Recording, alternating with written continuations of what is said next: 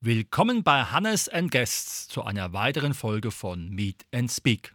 Unser heutiges Thema: Das letzte Gericht. Ein Thriller von Andreas Breitert. Herzlich willkommen. Hallo Hannes, gute, grüß dich. Schön, dass ich da sein darf. Andreas, bei Gericht denkt man natürlich erstmal ans Essen und natürlich die Frage, wenn man einen Thriller schreibt, wie kommt man überhaupt auf die Idee, so etwas zu machen? Die Idee ist tatsächlich beim Essen entstanden. Wir haben uns über Recht und Gerechtigkeit unterhalten. Gab gerade äh, mit einem Kumpel so ein bisschen das Thema, der in der Gerichtsverhandlung steckte und wie geht die Sache wohl aus? Und wir saßen beim Essen und dann kam auch so das Wortspiel auf ein Gericht oder am Gericht und dann war die Idee relativ schnell geboren und dann ging es auch ratzfatz schon an die Charaktere. Also es war wirklich beim Essen ja ein sehr schöner Bogen und der sich wirklich durch die ganze Geschichte jetzt auch zieht. Nun bist du ja im Schreiben nicht ganz so unerfahren. Das heißt also, du hast dann schon eine gewisse Struktur im Kopf, wenn man so ein Buch beginnt. Ja und nein. Also ich habe vorher drei Lokalkrimis geschrieben in südhessischer Mundart. Das ist eher so aus der Lameng entstanden, wie man so schön sagt. Und jetzt hier war es dann so, dass es die grobe Idee gab und dann sind erst die Charaktere entstanden und dann relativ schnell auch der Plot. Also die Vorgehensweise, die entwickelt man dann schon so ein ganzes Stück weit, dass man weiß, ah, okay, so und so ist es, ist es einfacher. Trotzdem entwickelt sich die Geschichte im Schreiben dann doch nochmal ein ganzes Stück. Ja, es sind ja, wenn man reinschaut, knapp 500 Seiten. Um was geht es da alles, um zu sagen, das Buch ist lohnenswert, das muss ich mir kaufen? Ganz kurz und knapp. Eine Restaurantbesitzerin kocht in ihrer Gaststätte böse Menschen um die Ecke. Anfangs noch so, ja, aus diesem Antrieb heraus, ihre eigene Traumatisierung zu überwinden und das ihrem Gerechtigkeitsgefühl nachzukommen, entwickelt sie sich immer mehr zu so einem Racheengel, der, ja, kulinarische Hochgenüsse mit Todesfolge kreiert. Mhm. Das spricht sich aber doch dann bestimmt auch bei der Polizei herum, oder? Äh, das äh, hoffe ich mal, dass es auch in dem äh, Genre und in dem Jargon zu Lesern kommt. Ja, also ein guter Freund von mir Mhm. ist tatsächlich bei der Polizei und auch da haben wir natürlich das ein oder andere Gespräch auch geführt zum Thema, ja, wie laufen Ermittlungen etc. pp. Also es hängt auch viel Recherchearbeit dran, das muss man auch ganz klar sagen.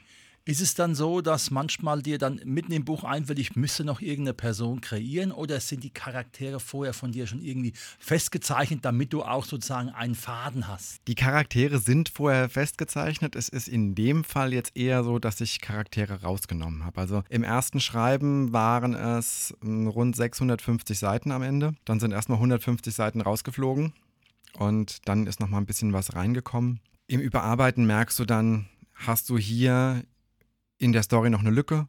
Oder musst du hier vielleicht irgendjemanden rausnehmen, der zwar im Buch vorgestellt wird, und das war hier der Fall, aber zum Fortgang des Buchs eigentlich keinen Mehrwert bringt, sondern eigentlich mehr verwirrt. Und dementsprechend ist hier in diesem Fall tatsächlich diesmal eine Figur rausgeflogen. Wie viel Hilfe braucht man von außen, um bei so einer Anzahl von Seiten nicht den Überblick zu verlieren oder sich in irgendeiner Geschichte zu verlieren? Es geht eigentlich ganz gut alleine. Wenn du vorher, wenn du dir die Geschichte aufschreibst und mal so auf einer Seite runterschreibst, beziehungsweise ich lege mir dann sehr genaue Dateien an mit, ja, mit tatsächlich Lebensläufen der einzelnen Personen, die im Buch vielleicht dann später gar keine Rolle spielen. Aber ich weiß ganz genau, wer wann wo geboren ist, welche Eltern, wieso, weshalb, warum, schulische Ausbildung etc. pp. vorlieben. Dann geht das ganz gut. Dann brauchst du relativ wenig Hilfe von außen. Das funktioniert an der Stelle sehr gut.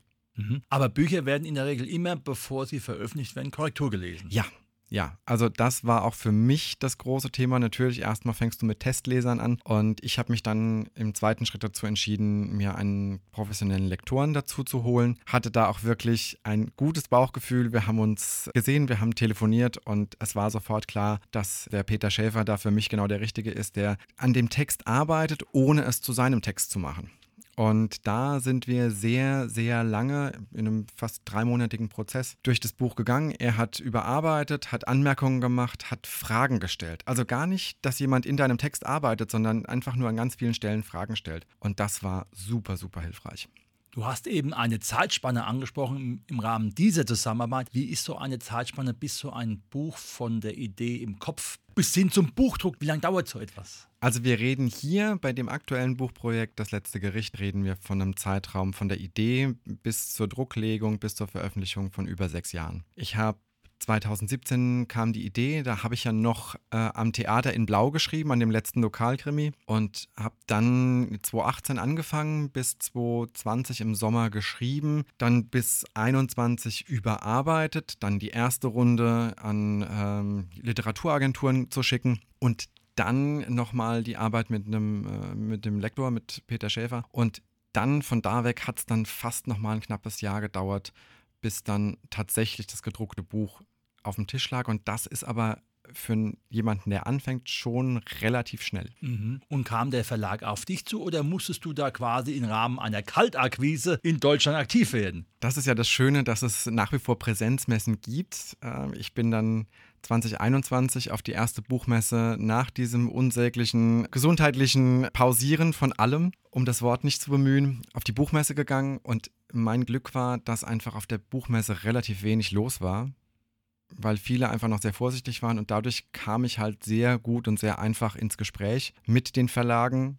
Klar, es waren wenig Fachbesucher unterwegs, gemessen an dem, was sonst auf der Buchmesse los ist. Und bin da ins Gespräch gekommen, habe da wirklich von Verlag zu Verlag mein Sprüchlein gesagt, schönen guten Tag, mein Name ist und ich habe ein Buch geschrieben und bin dann da auf drei Verlage gestoßen, die Interesse hatten. Da waren wir ja noch in der Überarbeitung ähm, im, im Lektorat und habe dann im Februar 2022 dann die Exposés und die fertige Fassung auch verschickt. Und dann ging das relativ flott. Da kann man natürlich gleich nachfragen, kann man allein vom Bücherschreiben leben? Ja, also wir sind jetzt äh, heute am Tag des Interviews vier Wochen nach der Veröffentlichung. Da kann ich dir sagen, nein. Also du kannst, glaube ich, generell dann vom Buchschreiben leben, wenn du es schaffst, in relativ kurzer Zeit eine große Reichweite aufzubauen relativ viele Bücher hintereinander auch schreiben kannst, dann kann man das durchaus. Aber ich glaube, so für, ja, wir schreiben jetzt mal ein Buch und äh, das trägt dann, da musst du dann schon eine Idee haben wie Harry Potter, ja, äh, wie die Kollegin Rowling und dann kannst du das machen. Aber so vom alltäglichen Schreiben ist es, glaube ich, noch sehr schwierig. Das heißt also, du musst noch einer anderen Tätigkeit nachgehen. Ich gehe noch einer ganz anderen Tätigkeit nach, ja. Das äh, werden viele meistens nicht von mir denken. Es ist aber auch sehr schön, wenn du dann im Büro drüber sprichst, dass manche sagen, äh, sowas machst du, so kreativ bist du, ist immer ganz interessant. Super. Jetzt hat man es ja schon von der Frage des Verlages und der Veröffentlichung. Wie muss man sich so eine Woche, Monat, Jahr vorstellen? Wie viele Stunden Arbeit steckt da in so einem Buch? Weil es ist ja eine Herzenssache in der ja. Regel. Ja, also im Buch, wenn ich schreibe, schreibe ich phasenweise. Dann wenn mich die Kreativität packt und dann setze ich mich hin und dann schreibe ich auch äh, durchweg mal 12, 13 Stunden und das vielleicht dann drei, vier Tage lang, dann passiert mal vielleicht auch drei Wochen gar nichts. Ich denke mal jetzt so hier im, im Buch, bis es zum ersten Mal runtergeschrieben war, bis die ersten 650 Seiten auf dem Tisch lagen, waren da bestimmt von, wenn man jetzt mal das auf Arbeitstage rechnen mag, dann waren da bestimmt ein gutes Dreivierteljahr, Jahr drin. Das kann man schon sagen. Und dann geht es ja erst nochmal an die Überarbeitung. Klar, wenn du dann mal 600 Seiten selbst auch erstmal liest und dann nochmal überarbeitest. Also insgesamt würde ich sagen, an Arbeitszeit ist da mehr als ein Jahr draufgegangen. Man kann also schon sagen, ein kleiner Marathon wurde da abgelegt.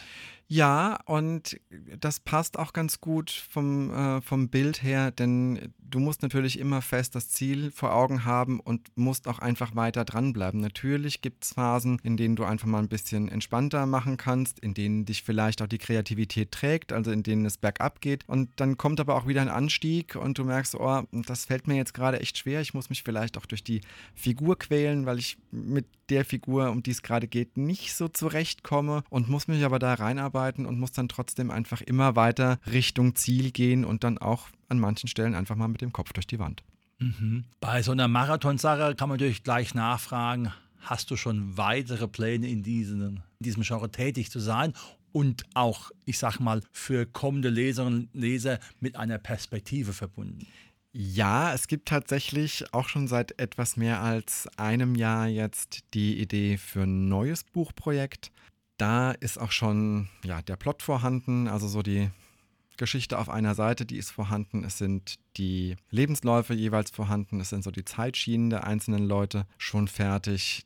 Die ersten drei, vier DIN A4 Seiten sind geschrieben. Das liegt jetzt tatsächlich momentan einfach erstmal auf der Seite weil momentan der Fokus natürlich klar auf dem Job und dann auf der Veröffentlichung jetzt und dem Thema Lesungen liegt, wenn dann einfach da vielleicht wieder ein bisschen Ruhe eingekehrt ist und wenn ich mal im Urlaub irgendwo sitze und mich dann mal die Kreativität wieder packt, dann geht es da auch weiter. Also ich möchte dem Thema schon gern treu bleiben diesmal. Wobei ich noch dazu sagen muss, die Geschichte von den Lokalkrimis, die ist auch noch nicht fertig erzählt. Also auch da gibt es noch Ideen und ähm, da wird es sicher auch irgendwann nochmal weitergehen.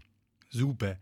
Und du hast ja eben das Stichwort genannt Lesung. Das heißt also, man kann auch dich irgendwo hören, wo du aus dem Buch liest. Genau. Sind jetzt relativ breit gestreut, die Termine, die jetzt so demnächst kommen. Ich denke, dass das jetzt auch in der nächsten Zeit einfach auch nochmal ein paar mehr Sachen geben wird. Natürlich vorrangig jetzt direkt nach der Veröffentlichung eher regional, wobei jetzt auch schon die ersten größeren Sachen dabei sind. Also ich bin jetzt im Mai, werde ich in Wien sein was auch eine sehr spannende Sache ist. Und ähm, ja, im Rahmen der Buchmesse jetzt nach Leipzig direkt zu einer Lesung. Also das wird jetzt immer so ein bisschen hin und her gehen. Der ein oder andere ist auch schon mit Interesse auf mich zugekommen, wobei ich das auch nicht nur im öffentlichen Rahmen mache. Ich hatte vor zwei Wochen meine erste Wohnzimmerlesung mit acht bis zehn Leuten, ganz kleiner, gemütlicher Rahmen.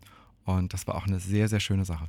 Super, wunderbar. Wie und in welcher Form kann man dich finden? Mich kann man am einfachsten, klar, auf den sozialen Medien, Facebook, Instagram finden, auf meiner Seite andreas-breidert.de und ansonsten kann man das Buch im lokalen Buchhandel natürlich kriegen. Ganz normal. Kann über den Medu Verlag schauen, da findet man mich auch und natürlich bei den gängigen Handelsplattformen. Wunderbar, super. Das war heute unsere Sendung mit dem Andreas Breidert. Der Thriller das letzte Gericht, man kann dich daran satt lesen, stimmt's? Definitiv. Lieber Andreas, herzlichen Dank. Danke dir, lieber Hannes. Mach's gut. Ciao.